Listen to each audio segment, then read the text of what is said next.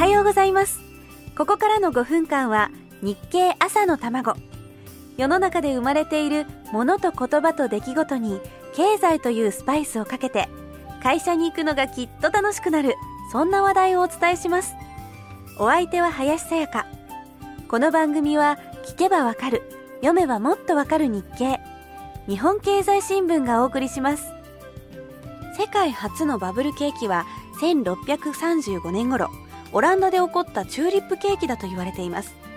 金余りの中にあった当時のオランダでチューリップのブームが起こります。チューリップの価格はどんどん釣り上がります。チューリップが儲かると考えた人たちは先を読んで思い切って大金を投入します。そしてその値段が上がると今度は自分の読みに自信を持ってさらに大きなお金を投入するようになります。今の株取引と同じですね。最初のうちは普通の小取引だったものがどんどん投機の対象になっていくんです。それでもチューリップ自体が年中あるわけではないので人々はやがて今年収穫される予定のチューリップを買う権利そのものを売り買いするようになります。先物取引です。こうなるともはやチューリップは本来の価値を見失って金融商品に変身します。実際のものではなくお金だけが動いて経済が膨れ上がっていく状態。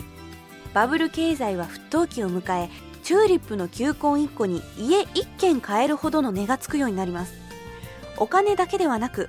チューリップを盗んだりチューリップをめぐって殺人事件さえ起こる状態になっていったんです。そうなった時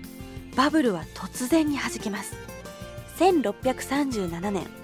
人々は自分たちが熱狂していたチューリップが所詮はただの花に過ぎないことに気がつきました。チューリップは大暴落。というよりも本来あるべき価格に戻ります。しかし膨大な借金をしてまでチューリップを買った人にとってはそれはそのまま破産を意味していました。お金ではなく財産としてチューリップを保有した人たちにとってはただの球根が残りました。そしてオランダに大不況が訪れオランダは急速に国力を衰えさせやがてオランダにとって変わるように国力を増してきたイギリスが新たな世界の覇者として強大な国家へと成長していくわけです。今もチューリップはオランダの象徴ですがもしあのバブル崩壊がなかったら今も世界の中心として時代を動かす国だったかもしれません。もちろんそれが幸せなことかどうかは分かりませんけどね。本当はこういう歴史的な失敗からちゃんと学んで同じ過ちを繰り返さないようにしなくてはいけないんですけど人間はついつい同じことをやっちゃうんですね。そして国の経済を破綻させるほどではなくても実はバブル崩壊はいろんな場所で起こっているんだというお話を明日のこの時間にお伝えいたしましょう。